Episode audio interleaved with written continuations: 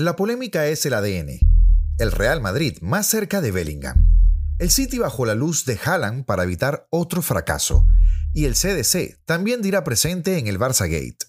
Bienvenidos a Daily, episodio número 48 de un podcast que se apersona ante el relato. El episodio de hoy, 100.000 moscas no pueden estar equivocadas. Comenzamos. El Barcelona sacó nota en San Mamés el fin de semana, y eso son palabras mayores. No mereció la victoria, al igual que en otros partidos de esta temporada, pero siguen sumando de 3 en 3, y su novena victoria por la mínima le acerca mucho al título liguero. Con este nuevo triunfo se crece aún más de cara a un clásico en el que quiere sentenciar la liga si es que ya no la está mantiene los 9 puntos de ventaja, que serían 12 si ganan este próximo domingo al Real Madrid, una diferencia que parece imposible de perder a estas alturas del campeonato. Las mejores ocasiones fueron de los locales, pero el VAR resultó decisivo al conceder el tanto azulgrana y anular un gol del Athletic en los últimos minutos. Un buen remate de Rafinha en el añadido de la primera parte resultó muy decisivo para este Barcelona binario que se acerca cada vez más al título liguero. Los locales tuvieron dos postes, le sacaron dos balones desde la línea, pero se quedaron a cero y siguen con su dinámica negativa de los últimos partidos. El Athletic se presentó al partido muy diezmado por las bajas. Unai Simón por lesión, Sanset por sanción no estaban y tanto Geray como Yuri llegaban muy justos para ser titulares en un partido de esta exigencia. Por ello, Valverde alineó un once de circunstancias con sorprendentes titularidades como las de Valenciaga o las de Raúl García, que ganó la rotación a Muniain ante la baja de Sanset. Los rojiblancos salieron fuertes, aguantaron el tipo bien, tuvieron las mejores ocasiones, pero siguen negados a la hora de marcar. Solo han sacado un punto de los últimos 12 y cada jornada se alejan más de puestos europeos. Parece que tienen puesta su mente únicamente en la vuelta de la semifinal cooperante ante los Asuna. O copa o nada, pareciera su destino. En la recta final del partido, Ter Stegen volvió a ser decisivo con un paradón a un buen disparo de Muniain. La grada pedía otro arreón a su equipo y este llegó en el minuto 87, cuando un gran pase de Guruceta que acababa de salir al campo dejó solo a Iñaki Williams y este batió a Ter Stegen. Pero González González, ajá, desde el bar, le avisó de una mano previa de Muniain y acabaron anulando el tanto de los locales. Aún así, el Athletic tuvo otra triple ocasión para empatar, pero ni Nico Williams, al que le pasó el balón entre las piernas eh, de boca al gol, y los remates posteriores de Yuri y Zárraga, que acabaron bajo los palos de Cundé y Marcos Alonso, no pudieron hacer el milagro. El Athletic mereció más, pero la efectividad estaba en otro bando. La jornada 25 no distó mucho de la jornada 24. Por un lado, amarilla a Vinicius, que ya tiene dos récords. El jugador que más faltas recibe de las cinco grandes ligas y a su vez el delantero con más tarjetas recibidas también. Lo tienen que estar grabando. Y adicionalmente, otro 1 a 0 para el Barça y de nuevo con polémica. Esto ya comienza a ser el cuento de nunca acabar. Jornada sí y la otra también abrirán los telediarios con el Barça y el temita arbitral.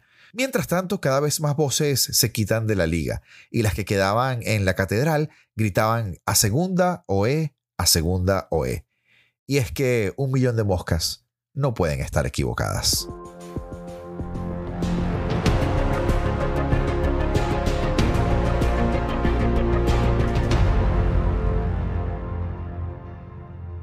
y el Real Madrid más cerca de Bellingham. Jude Bellingham se ha convertido en el objetivo prioritario del Real Madrid de cara al próximo verano. El club blanco considera al centrocampista inglés una pieza clave para continuar con la renovación del centro del campo que se inició con los fichajes de Camavinga y Chouameni respectivamente. De ahí que el vigente campeón de Europa ha puesto en marcha la estrategia para lanzar sus redes sobre el jugador del Borussia Dortmund. Una vez que la cúpula madridista ha dado el visto bueno a su fichaje, un emisario ha viajado recientemente a Alemania para verse con el centrocampista y su familia. Así lo ha dejado saber el diario AS. La visita del representante del Real Madrid a Bellingham ha tenido como objetivo conocer de primera mano al jugador, así como venderle las bondades del mejor club del mundo y hacerle ver que la vía madridista es la opción idónea para continuar su carrera. El encuentro en Dortmund también ha tenido como misión despejar cualquier tipo de duda que pudiera tener el joven futbolista, así como explicarle los aspectos más específicos del club. Dicha maniobra de persuasión es algo habitual en la mayoría de las incorporaciones de jugadores jóvenes que han llegado en los últimos años al Madrid, como Chomení, Vinicius, Valverde, Rodrigo y otros tantos. El Real Madrid tendrá que pujar fuerte con el Liverpool para hacerse con Bellingham. De hecho, en Alemania aseguran que el club de Anfield es el destino favorito del joven jugador.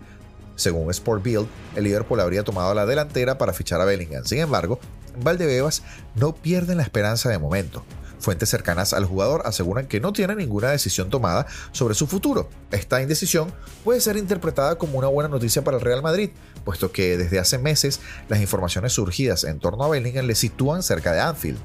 A favor del club español, juega la buena relación que mantiene desde hace años con el Borussia Dortmund, aunque la última palabra la tendría, por supuesto, Bellingham, puesto que tanto Liverpool como Real Madrid están dispuestos a superar los 100 millones de euros que pretende ingresar el club alemán. En caso del equipo español, la oferta podría alcanzar los 140, 100 fijos y 40 en variables. Lo que resulta más evidente es el deseo de Bellingham de salir del Borussia después de que haya rechazado reunirse con los dirigentes hermanos para tomar la renovación o para tratar la renovación de su contrato. El club alemán había citado al futbolista a principios de año en una cumbre que se trataría la ampliación de su relación, así como una importante subida salarial. Sin embargo, dicha reunión no se llegó a producir y tampoco han trascendido los motivos. De momento, el Borussia no quiere dar ninguna pista sobre el futuro de Bellingham. Desde el club alemán se mantienen firmes en su intención de retener a su estrella, por lo menos hasta que concluya su actual contrato. Jude se siente muy, muy cómodo en el Borussia Dortmund pero aún no tenemos o no hemos tenido nuevas conversaciones ni hemos recibido ofertas por él. Aún tiene dos años más de contrato y es una pieza muy importante de este equipo. Necesitamos ayuda para lograr los objetivos esta temporada y nos alegramos de que esté tan centrado en el fútbol y de que no haya lugar para otros asuntos en su cabeza en estos momentos. Esas fueron palabras del director deportivo Sebastián Kell al respecto de Jude hace semanas. El fichaje de Bellingham por el Real Madrid sí que podría tener una influencia decisiva en el futuro de Tony Cross, puesto que la llegada del futbolista inglés aumentaría considerablemente la competencia en la medular blanca. El centrocampista alemán todavía no ha hecho pública la decisión sobre su futuro, pero parece poco probable que acepte continuar una temporada más con menos protagonismo que esta. Modric, por su parte, no pondría reparos a renovar por un año aunque llegara Bellingham, que sí es una prioridad para el club blanco.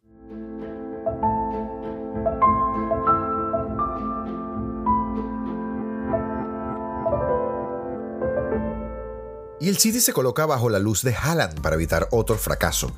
Mares encontró la recompensa al dominio del Manchester City durante el primer tiempo en Leipzig. Mandaron los ingleses durante ese primer tiempo pasando por encima de su rival. La renta, sin embargo, no valió a los Citizens para llegar con ventaja al encuentro de vuelta de los octavos de final de la Liga de Campeones. Pudo dejar la eliminatoria encarrilada, pero la reacción del RB Leipzig en el segundo tiempo sirvió para igualar la contienda. Guardiola empató a 20 minutos para el final en una jugada a balón parado, uno de los puntos flacos de los Citizens. Dos semanas más tarde, los mancunianos se encomiendan al efecto Etihad. El City ha ganado 21 de sus 23 últimos compromisos en casa en la Liga de Campeones, empatando los otros dos. Este 2023 se ha impuesto en cada partido que ha disputado en su estadio. Guardiola pidió la colaboración de la grada durante los días previos para marcar la diferencia esta noche. Es el séptimo intento del catalán de levantar la orejona desde su aterrizaje en Manchester. Pese a la evidente progresión de los suyos, que alcanzaron una final en 2021 y cayeron en semifinales el pasado curso, el premio continental se le sigue resistiendo. Una cuestión que arroja dudas sobre la inversión del club y la capacidad del propio Guardiola, quien para muchos es el mejor técnico del mundo. Un éxito esquivo, aunque el entrenador no lo entiende así. No estoy de acuerdo con ello pero se nos juzgará en base a lo que hagamos en la Champions, explicó en la rueda de prensa el día de ayer. También dijo, en mi primer partido me preguntaron si había venido a ganarla. Si entrenase al Real Madrid, entendería esa presión. Desde el empate en Alemania, el City ha ganado sus cuatro compromisos con un Grealish asumiendo responsabilidades y un Haaland afinando puntería. El noruego marcó en los dos el noruego marcó en los dos partidos juzgados el noruego marcó en los dos partidos jugados fuera de casa. El Leipzig está en forma también y dispuesto a convertirse en el primer equipo teutón en ganar en el este de Manchester desde el Bayern. Entonces entrenado por supuesto por el propio Guardiola en la 2013-2014. El fin de semana se impuso cómodamente al Borussia Mönchengladbach con goles de un enrachado Guardiola y de los delanteros Werner y Fosberg.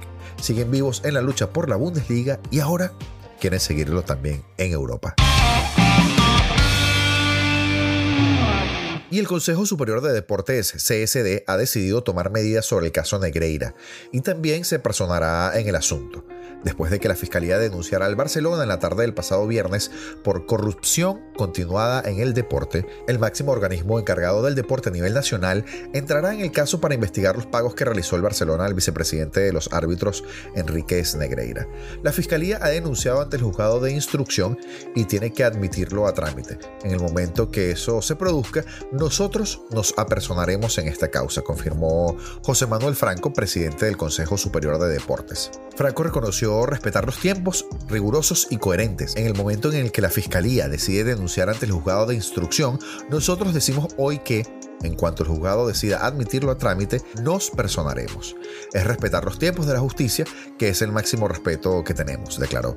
Sobre el silencio de Joana Porta tras un mes sin dar declaraciones institucionales, Franco declaró en el programa de Ana Rosa que le pediría, como aficionado al fútbol, que nos aclare de una vez lo que ha pasado y si hay cosas que desconocemos, que las diga porque yo estoy absolutamente convencido que no solo los aficionados al fútbol, sino los socios del Barcelona merecen una explicación. En la primera instancia, todos los clubes de primera división, salvo el Real Madrid, emitieron un comunicado oficial conjunto pidiendo responsabilidades sobre este caso que afecta al fútbol español, al Comité Técnico de Árbitros en aquellos años y, por supuesto, al Barcelona, principal implicado del caso. Fue en la mañana de este domingo cuando el Real Madrid, tras una junta directiva de urgencia, decidió personarse en el procedimiento en defensa de sus legítimos intereses. El conjunto blanco manifestó su profunda preocupación sobre la gravedad de los hechos y también reiteró su plena confianza en la acción de la justicia para esclarecer lo sucedido durante el tiempo en el que el Barça pagó al entonces número 2 de los árbitros Enríquez Negreira. Y hasta aquí el episodio del día de hoy, recordándote que en la tarde se estará jugando el partidazo entre el Manchester City y el RB Leipzig y el FC Porto que se estará enfrentando a todo un Inter. Esperamos haya sido de tu agrado y como siempre puedes conseguirnos en todas las redes sociales. Ya será hasta mañana.